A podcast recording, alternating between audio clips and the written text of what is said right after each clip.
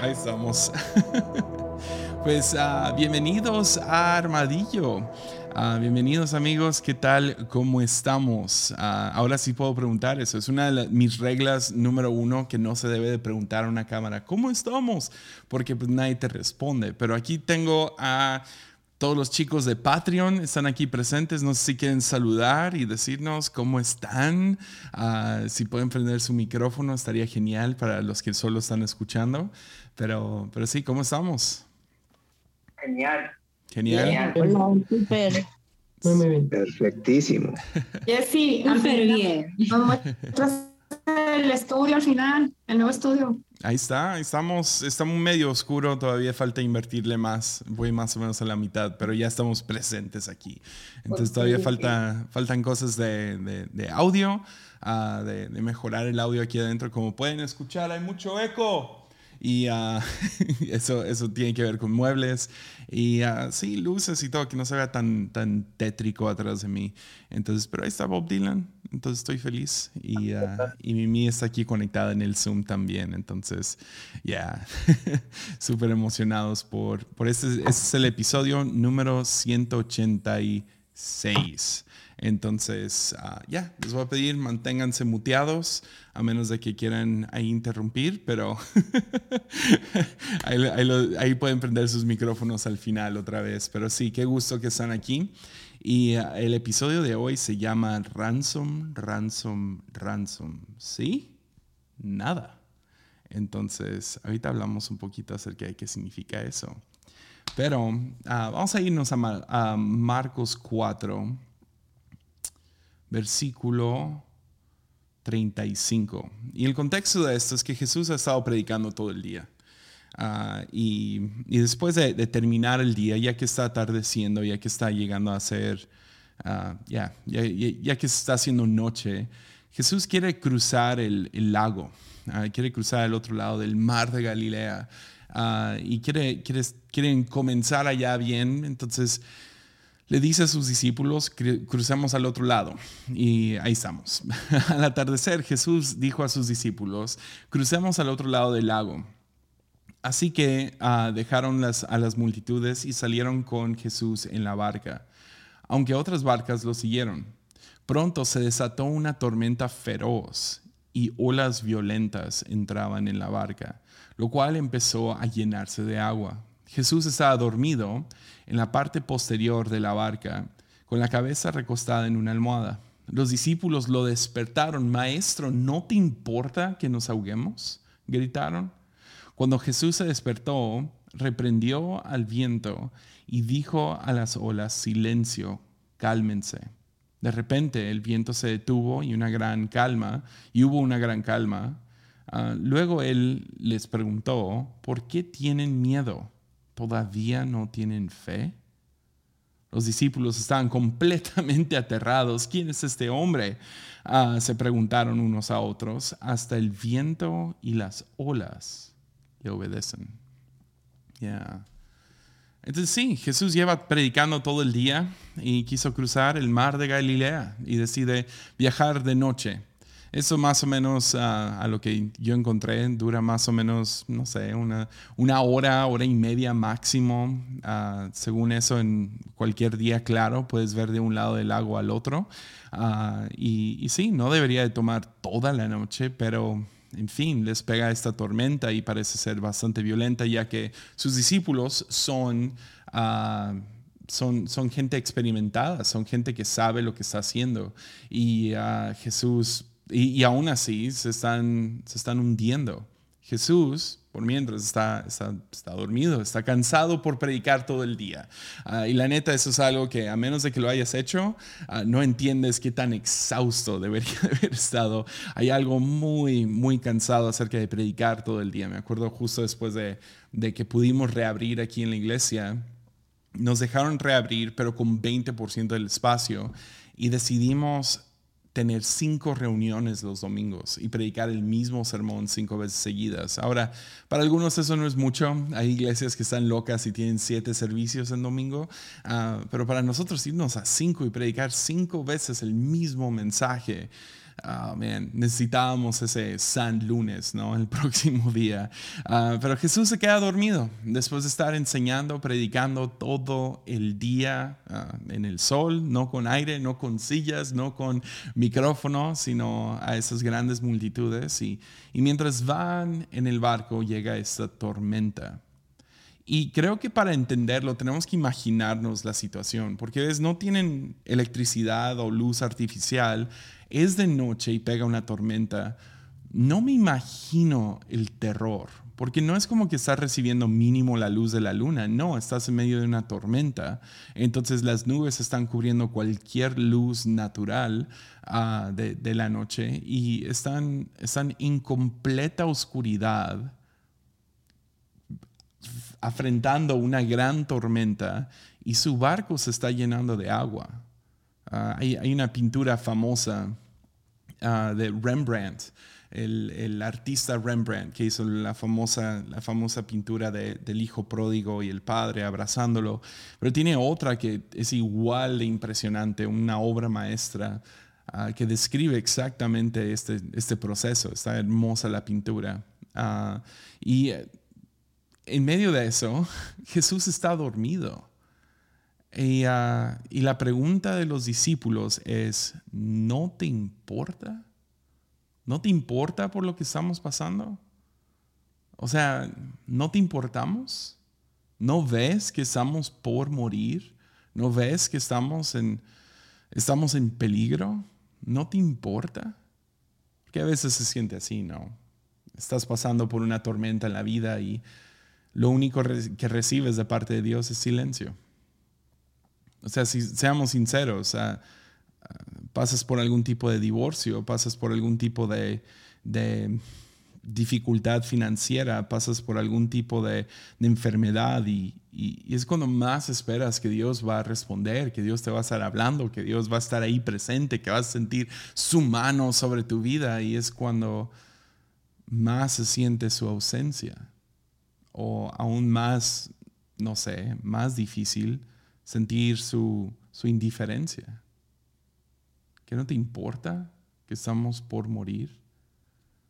Sin embargo, Jesús se levanta, calma la tormenta, parece como que instantáneamente, y Jesús se las devuelve. Y les pregunta, ¿no tienen, cómo que no tienen fe? ¿Todavía no tienen fe? ¿Por qué tienen tanto miedo? Y, no sé, me fascina la, la similitud extraordinaria entre fe y temor. Porque realmente son polos opuestos, ¿no? O sea, ah, Jesús mismo hace como que la comparación diciendo, uh, ¿por qué tienen miedo? ¿Todavía no tienen fe? Como si son dos polos opuestos. Sin embargo, son tan similares. llevo años como que meditando y trabajando, masticando esa idea de qué tan similares son. Y de manera extraordinaria. Y, o sea, por un lado tienes esos dos polos opuestos, pero lo que los une es que los dos son formas de percibir el futuro. Los dos están mirando al futuro y están dictándonos cómo va a ser. Los dos son una respuesta. Uno es, es una respuesta a, a la aparente ausencia de Dios y otro es la aparenta presencia de Dios. Los dos, o sea, tienes el temor, agarra fuerza dentro de nosotros cuando percibimos que Dios no está involucrado en nuestro futuro, que Dios no está viendo dos pasos hacia adelante o cinco años hacia adelante, pero la fe es lo que nace dentro de nosotros cuando vemos que Dios sí está presente. Entonces la verdad es que con este episodio, lo único que quiero transmitir el día de hoy es no tengas miedo.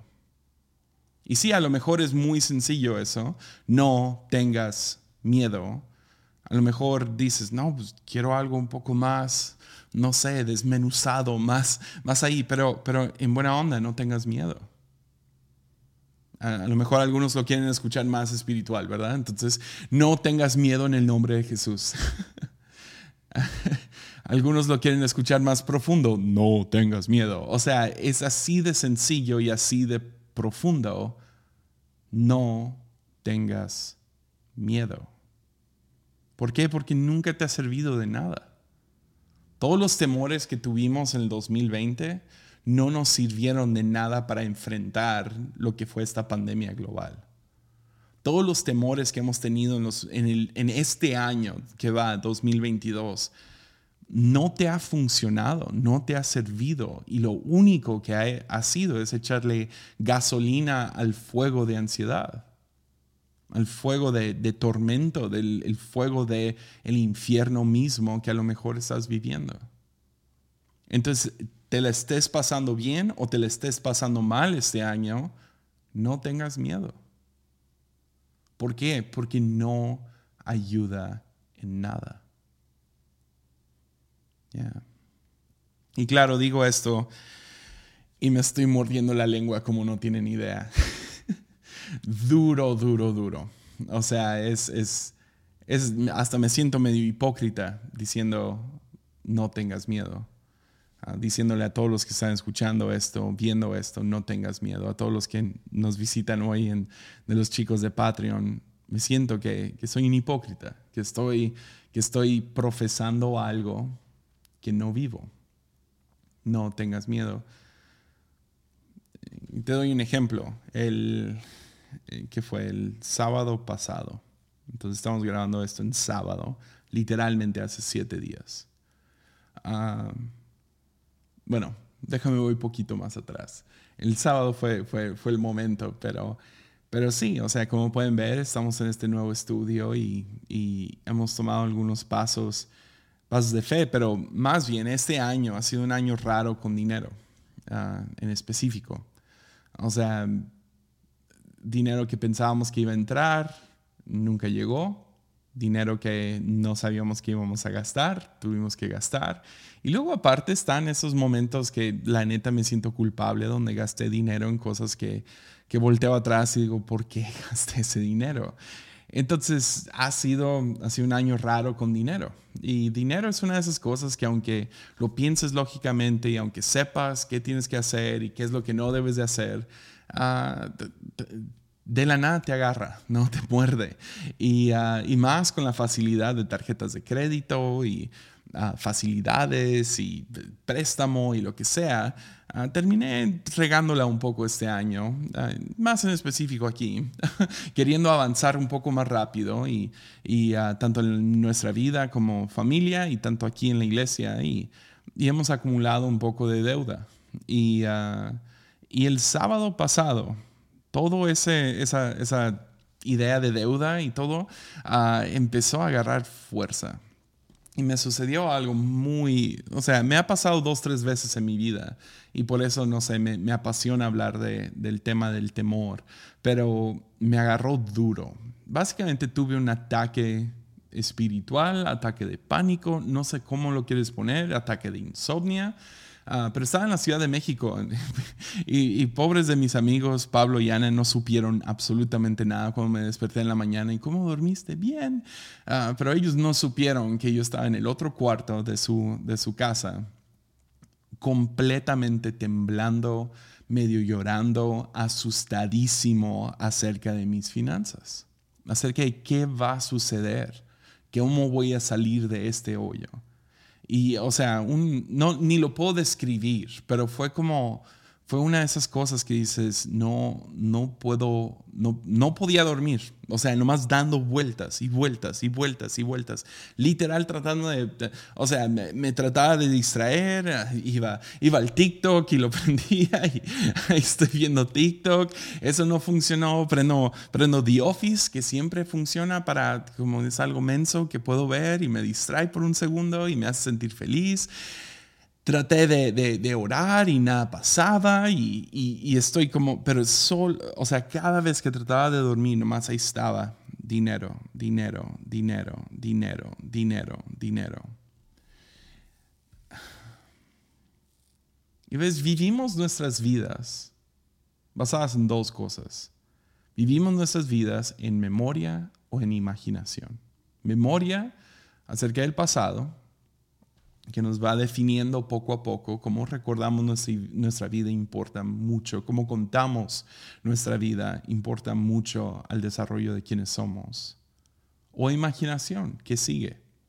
Mi hijo ahorita está haciendo un proyecto de la, de la escuela y ah, le pusieron como que crear una máquina del tiempo y lo hace con cartón y, muy amable. Una de las chicas aquí de la iglesia le prestó unos LEDs que van adentro y, y, puso, puso algunas como que cajas y diferentes cosas adentro de y lo pintó y todo. Y le pregunté a dónde quieres ir y me fascinó. O sea si me preguntas a mí si tengo una máquina del tiempo a lo mejor te diría, ya, quiero regresar y, a los tiempos de Jesús, ¿no? Quisiera regresar al, invento de tal cosa. Y puedo pensar en momentos históricos a los que sería tan genial ir y verlo en persona. No sé, no sé por qué, mi, mi instinto es pienso hacia atrás. Pues le pregunto a mi hijo a dónde quisieras ir y dijo, al año mil millones, mil millones, mil millones, mil millones.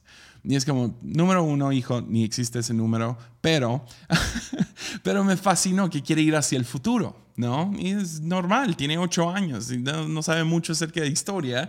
Ah, es normal, quiere ir hacia allá. Y creo que estas dos cosas, memoria o imaginación, nos definen como seres humanos, definen nuestra identidad. El presente es difícil de encontrar.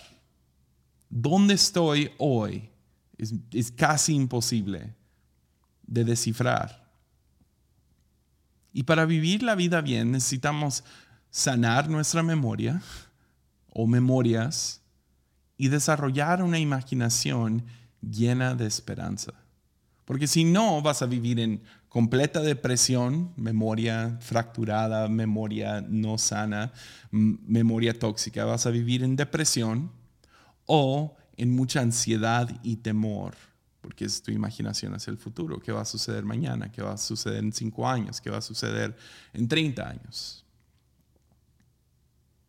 Entonces tenemos que sanar nuestro corazón y nuestra imaginación del temor. Y he hablado esto en episodios anteriores, pero creo que vale la pena repetirlo. A mí se me hace tan absurdamente destructivo el temor. Que cuando veo a alguien o me siento a mí mismo luchando con un miedo crónico, es difícil para mí no, no separar, o sea, es difícil separar eso de la obra de nuestro enemigo espiritual. Entonces a lo mejor suena bien fuerte, pero es la manera que lo veo y creo que no me puedes convencer de otra manera. Ah, pero creo que vivir en temor crónico es una posesión demoníaca de la imaginación. ¿Qué me lleva al título de este episodio? Ransom, ransom, ransom. ¿Sí? Nada. Eso viene de este libro. es uh, Perelandra de C.S. Lewis. C.S. Lewis uh, escribió algunas novelas más que Narnia. Ah, y uno de ellos es su trilogía del espacio, lo cual puedes encontrar en español. Ah, lo, lo, compré hoy ahí en, en iBooks.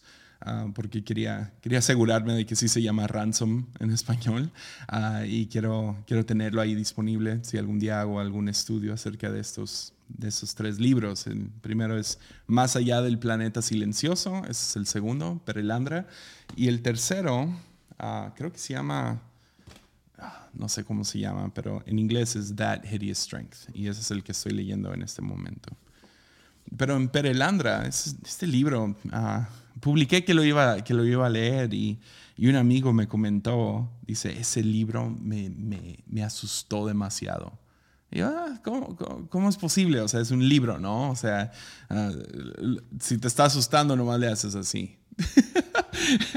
o sea, ya, o sea, no, no, no imaginaba, no me imaginaba como una novela, ah, cuento de hadas es lo que lo llama C.S. Lewis acerca del espacio, cómo daría miedo, o sea, y uh, si vamos a hablar acerca de lo demoníaco, si vamos a hablar acerca de lo satánico, si vamos a hablar acerca de cómo obra nuestro enemigo espiritual, en buena onda, no he encontrado una voz más clara y con el que más estoy de acuerdo que sí es Lewis.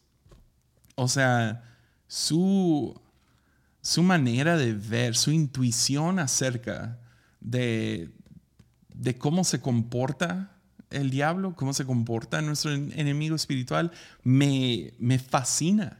O sea, porque todo lo puedo como que comprobar con experiencias propias. Ah, su, su, famoso libro es Cartas ah, del Diablo a su sobrino, que es increíble ese libro, buenísimo, muy fácil de leer, hasta cómico es, ah, y, toda la interacción entre el diablo y su sobrino, este demonio y su sobrino, es, es fascinante. y luego Narnia, ves, ves en Narnia, ves un montón de, de pues, la bruja y la bruja verde y ah, cómo se comportan diferentes personajes. Y sé que tuvo una gran influencia sobre J.R. Tolkien, que también con Sauron y diferentes personajes ahí, uh, ves esa influencia de C.S. Lewis en los villanos que siempre representan a nuestro enemigo espiritual. Pero este libro, uh, tiene una escena y ah, se las, se las ah, se los platico rapidísimo. Ah, porque quiero, no lo quiero spoilear. Sé que no mucha gente ha leído Perelandra. Perelandra es el segundo, como les digo, de un hombre que se llama, de una historia de un hombre que se llama Ransom. Y Ransom, en el primer libro, sale al espacio, solo para darse cuenta que hay vida en cada planeta. Y, ah, y, era prohibido, esos libros fueron escritos antes de que mandáramos gente a la Luna, entonces por eso es fascinante. Uh, pero va, va a Marte y en este libro va a Venus. O no sé si lo tengo al revés, espero que no. Uh, pero me van a regañar los nerdos. pero, pero el primero es Malacandra y el segundo es Perelandra. Y uh, cuando va a Perelandra, ya es en el segundo libro, llega a un mundo nuevo. Y es, la primer, es el primer mundo creado después de, uh, después de la muerte y resurrección de Jesús. Entonces es un planeta nuevo que no debe tener contacto con el cielo, digo, con, con la tierra, nuestra tierra. Y ah, cuando va para allá es básicamente la historia de Adán y Eva. Se topa con la mujer verde uh, que tiene un cuerpo similar al de nosotros porque Jesús escogió ese cuerpo, entonces ahora toda la creación va a llevar este cuerpo. Uh, y, cuando llega se topa con ella y empieza a platicar y es un mundo creado de agua y está llena de islitas. Y, pero hay una parte del planeta que es tierra fija. Y Dios en esta historia le puso la regla a, los Adán y Eva de esta, de esta historia que no durmieran o que no pasaran una noche sobre tierra firme, sino que vivieran sobre las islas flotantes, se mueven estas islas que durmieran ahí, que no durmieran en la tierra firme. Entonces, Ransom llega y él no entiende bien por qué está ahí, cuando de repente llega otro personaje que se llama Weston. Weston se encuentra en el primer libro, pero Weston ahora no es Weston. Weston ha sido poseído por algo nuevo. Ah, y la manera que lo describe Lewis es un personaje antihumano y ahora no tiene ni, ni, ni, vocabulario humano. Es, es como una máquina, eh, tiene la vista muerta.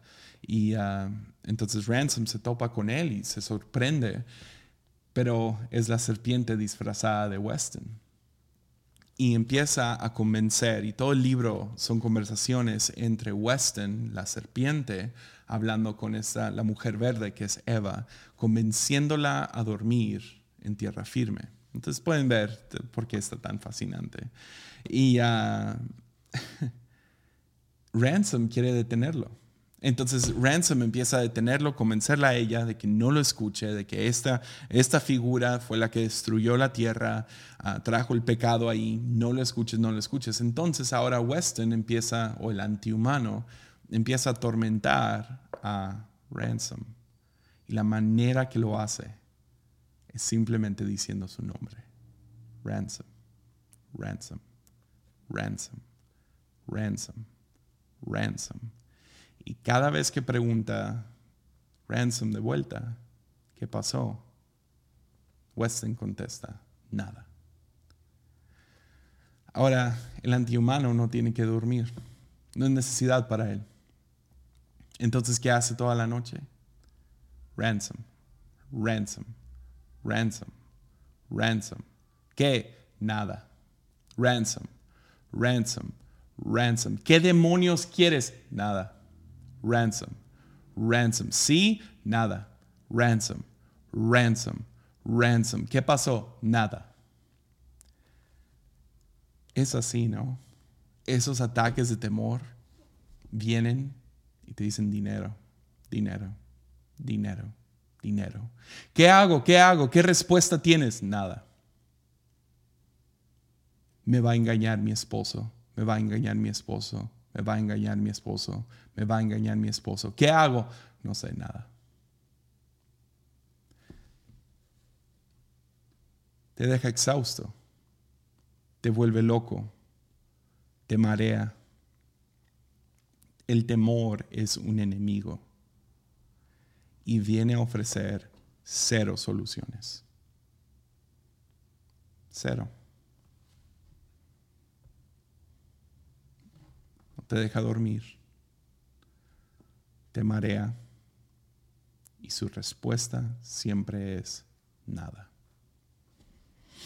Ransom, ransom, ransom. ¿Sí? Nada. Le atinó. Y así fue mi sábado pasado. Enfermedad, enfermedad, enfermedad. Cáncer, cáncer, cáncer, cáncer. Vas a perder a tus hijos, vas a perder a tus hijos, vas a perder a tus hijos. ¿Qué hago? Vas a perder a tus hijos, vas a perder a tus hijos, vas a perder a tus hijos. Muerte, muerte, muerte, muerte. Pobreza, pobreza, pobreza, pobreza. Deuda, deuda, deuda, deuda. Nada. Ya, si es Luis Latino. Entonces, ¿cuál es mi mensaje? No tengas miedo. No tengas miedo. No tengas miedo. Creo que una de las maneras que lo podemos prevenir es si sabemos qué es. Que el temor no es tu amigo. Que no sirve de mucho. Ahora, yo no estoy hablando del temor de que ves a un león. Eso pasó hace poquito en, Nayarit. Un tigre estaba suelto en una colonia aquí. No sé si vieron ese video. si ves un tigre suelto en la calle, ahí ten miedo, corre. Pero a lo mejor la pregunta es, ¿a qué le tienes miedo? ¿A qué le tienes miedo? No lo tienes que decir, no, los que están aquí en Patreon no lo pongan en el chat. Pero tú considéralo, ¿a qué le tienes miedo? Y no sé, a lo mejor me animo a decir que el terror presente, o sea, el temor a esa cosa, el terror, el, el, el ransom, ransom, ransom, ransom, ransom. Eso a lo mejor es peor que la cosa que temes. A lo mejor el tormento y el terror de lo que podría suceder es peor a que si esa misma cosa que temes te termina sucediendo. Número uno, la razón que me animo a decir eso es que lo más probable es que nunca suceda. Yeah. La mayoría del tiempo tememos cosas que no suceden. Pero como, como pastor, estando en medio de crisis con gente tras gente, al mismo tiempo sé que aún así si sucede, aún si sucede, Dios te va a dar la gracia para soportarlo. Entonces, fe que funciona, fe que funciona, porque a veces pensamos, nuestra fe se parece mucho más al temor en, muchos círculos cristianos. Eh, desarrollamos fe con pronósticos, ¿no?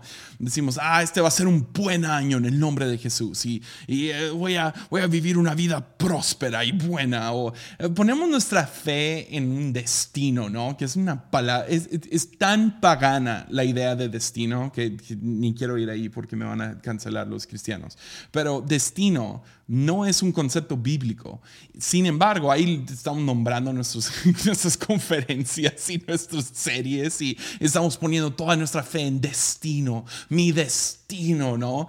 Voy a llegar a ser esto. Y no, no, así no funciona. Lo ponemos en resultados, que si yo hago esto, si yo diezmo fielmente o no sé qué, ¿verdad? Ponemos fe en que va a haber un resultado o en algún pronóstico de algún pastor allá o algún profeta que declaró que este es el año del sabe qué. Y, oh, voy a poner mi fe. La verdad es que mucho de eso es temor enmascarado como fe.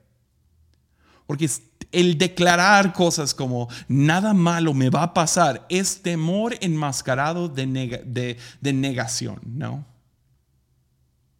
No, no, no. La promesa no es que nada malo te va a pasar. La promesa es, aun cuando pase esa tormenta, yo estoy contigo.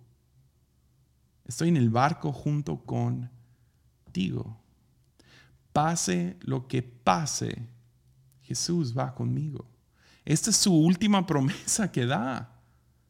Dice, hasta el fin de los tiempos estoy contigo.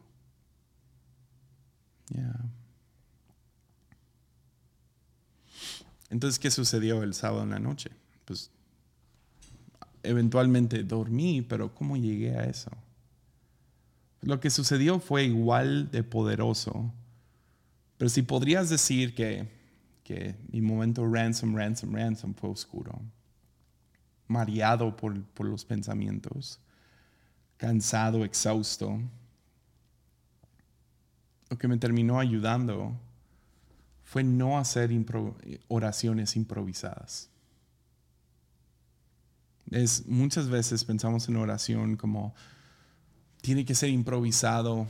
Y hay un lado bueno de eso, de improvisar nuestras oraciones, porque hay una autenticidad ahí. Y, cristianos protestantes, así, la mayoría de evangélicos en Latinoamérica así nos enseñaron, ¿no? Porque tenemos como que cierto Ah, venimos de pentecostales, entonces todo tiene que ser en el momento y cómo te sientes y todo. El problema es que aunque son auténticos, la verdad es que no ayudan mucho. Ya. Si estoy ansioso y me pongo a orar improvisado, lo más probable es que mi oración se convierta en una oración ansiosa, llena de ansiedad. Y es lo mismo con temor, con consumismo, con manipulación, si empiezo si soy una persona manipuladora que ora de manera improvisada, es que voy a meter toda mi manipulación y voy a intentar manipular a Dios. Mis oraciones van a estar llenas de ansiedad, llenas de temor, llenos de, esta lujuria por más y consumismo, ¿no? Entonces le doy gloria a Dios por los covers. los covers, ¿cuáles son? Pues son los salmos. Los salmos nos enseñan a orar. Son oraciones de gente que sabía orar mucho mejor que la mayoría de nosotros. Y los escribieron. Y nos los entregaron. Y nos enseñan a orar. No eres más espiritual porque inventas tu oración. No, orar es como casi como un talento, aprendes a hacerlo. No nomás naces pudiendo orar. Claro, puedes orar. Platica con Dios, claro que sí, pero la verdad es que la mayoría del tiempo eso no va a ayudar en mucho. Entonces, ¿qué hice? Abrí mi teléfono porque la neta en el momento ni pude acordarme. O sea, tengo, tengo el Salmo 23 más o menos memorizado, pero la neta se me olvida. Y a las 2 de la mañana estaba, estaba, estaba mal. tuve que abrir mi celular, puse Salmo 23 en mi, en mi celular. Fue el primero que vino a mi mente. Les digo, está tan, tan mareado. Sería la mejor para aterrado. Que fue lo único que vino a mi mente, Salmo 23. Y empecé no nomás a leer el Salmo 23, sino a orarlo. Y primero lo oré aquí adentro. Y luego lo oré en voz alta. Y luego empecé a requintear con ese, con ese cover empecé a improvisar un poquito encima de. Entonces comencé con el Señor es mi pastor, tengo todo lo que necesito. En verdes prados me deja, me deja descansar. Me conduce junto a arroyos tranquilos. Él renueva mis fuerzas, me guía por sendas correctas y así da honra a su nombre. Aun cuando yo pase por el valle más oscuro, no temeré, porque tú estás a mi lado. Tu vara y tu callado me, me protegen y me confortan. Me preparas un banquete en presencia de mis enemigos. Me honras ungiendo mi cabeza con aceite, mi copa se desborda de bendiciones. Ciertamente tu bondad y tu amor inagotable me seguirán todos los días de mi vida. En la casa del Señor viviré por siempre. Así lo hice. Y lo hice primero aquí, leyéndolo nomás. Porque aquí es donde estaba la tormenta. La tormenta exterior no estaba tan fuerte, estaba bastante tranquilo. La tormenta estaba aquí. Entonces tuve que leerlo ahí y lo tuve que leerlo en voz alta. Y luego comencé a requintear y nomás empecé a meditarlo. El Señor es mi pastor. Es mi pastor. El Señor es mi pastor y tengo todo lo que necesito. Ya, a lo mejor eso no se ve tan cierto ahorita, pero, ¿sabes qué? Confío en David en este momento y confío en el Señor. Si Él va conmigo, tengo todo lo que necesito.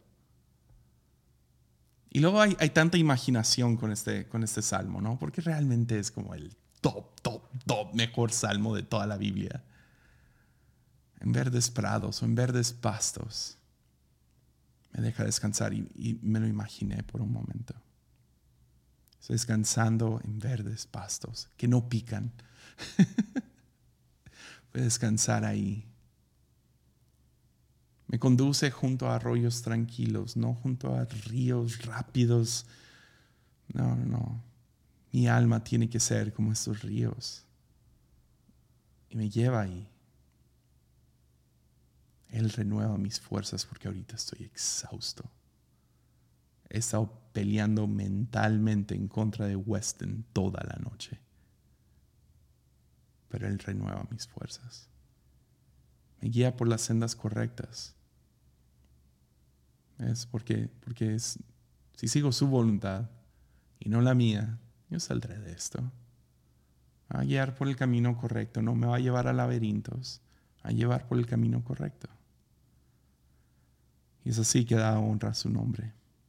Y aun cuando pase por el valle más oscuro, que el sábado en la noche así se sentía, no temeré, no dejaré que el temor me forme, no tomaré decisiones en base de temor, no me ayuda en nada. ¿Por qué? Porque tú estás a mi lado. Y ahí fue, no sé, Ahí fue cuando entendí eso, ¿no? Que yo no tengo fe en algo, sino tengo fe en alguien. Y esa es la diferencia. No tengo fe en un resultado, no tengo fe en un pronóstico, tengo fe en alguien y tengo fe que ese alguien va a estar a mi lado. Romanos 8:28, empecé a acordarme de eso. Empecé a recordar, Pablo que dice, que nada, nada, tanto en el cielo como en la tierra, ni la vida ni la muerte me separará de Él. Entonces esa es mi fe. No es que,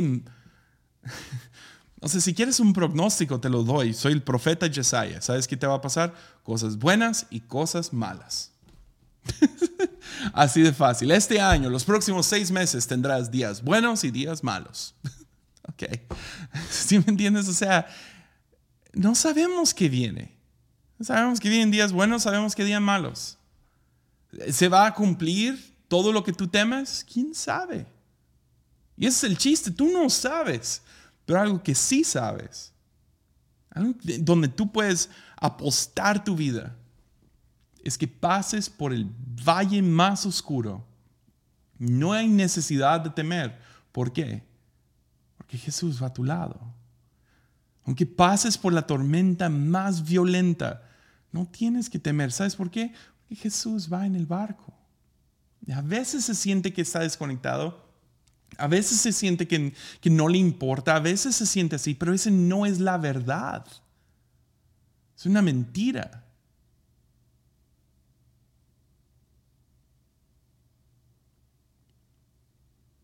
Entonces lo oras. Lo oras suficientemente lento como para que las imágenes puedan reemplazar tus pesadillas.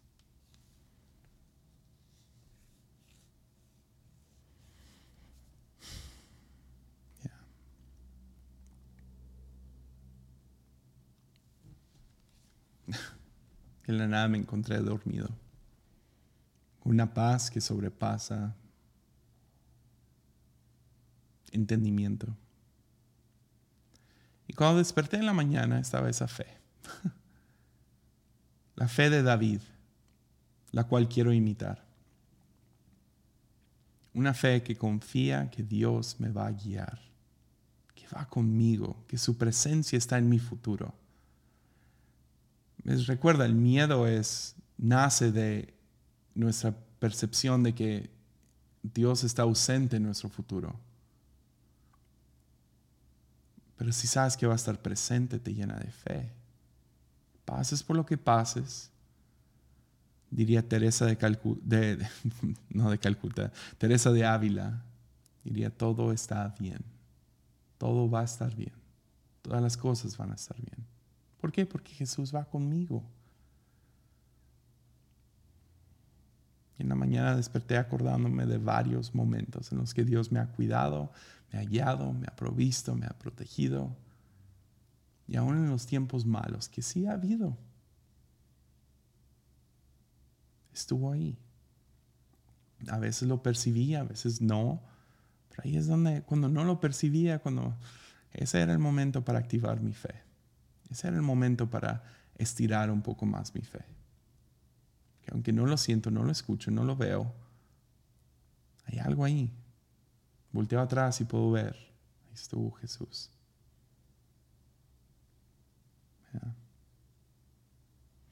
Entonces uno de los momentos, hablando de, de, la fidelidad de Dios y su guianza, fue, estuve en un proceso muy similar.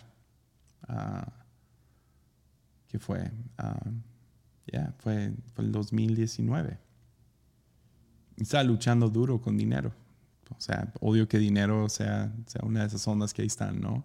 Estaba luchando duro con dinero y, y un día estoy orando y Dios provee y hace un milagro y, y me llegó una como que idea de, ok, si alguien me tuviera en su corazón, ¿cómo, cómo podrían ayudarme en este momento, no? ¿Cómo, cómo es que Dios va, va a hacer algún milagro? Y, y en medio de como que esa realización, literal, en como dos minutos, nunca había considerado algo como Patreon. me da vergüenza. Yo era del, grupo que no se debe de cobrar por el Evangelio y todavía creo eso al 100 y eso nunca ha sido un cobro.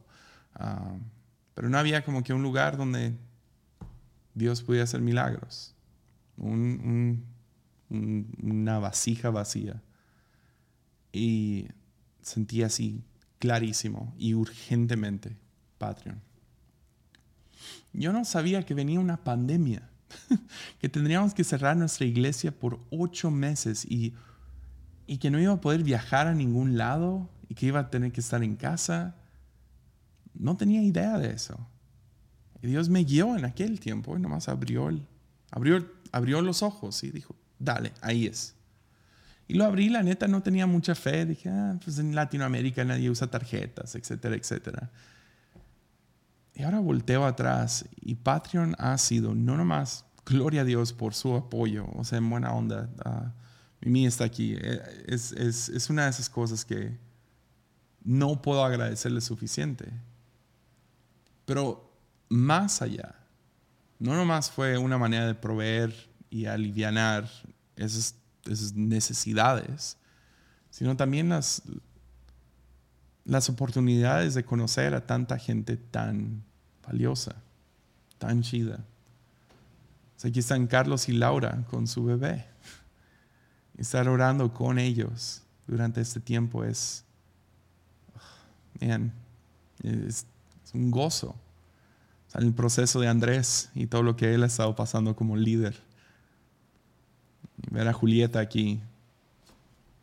Estábamos bromeando que estabas haciendo una autopsia en la mañana, pero no, estabas de dentista, ¿verdad? no, es que no lo quise decir con la paciente ahí presente. yeah.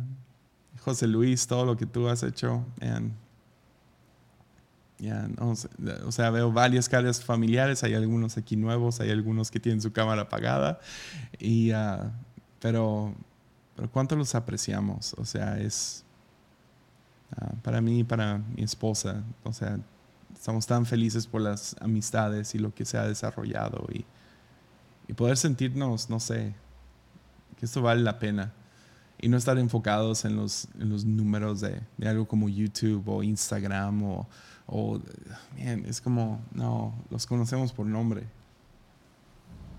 Y es una de esas cosas, ¿no? Yeah. Entonces, volteo atrás y veo a Dios en mi memoria. Y me llena de esperanza acerca de mí. Llena mi imaginación de esperanza. Y eso es gracias a oración. Oraciones no improvisadas, sino orando los covers, ¿no? Los clásicos, que me han dejado encontrar paz que sobrepasa entendimiento. Sentir a Jesús en el barco. Entonces, una vez más, terminamos con esto. No tengas miedo. Ánimo.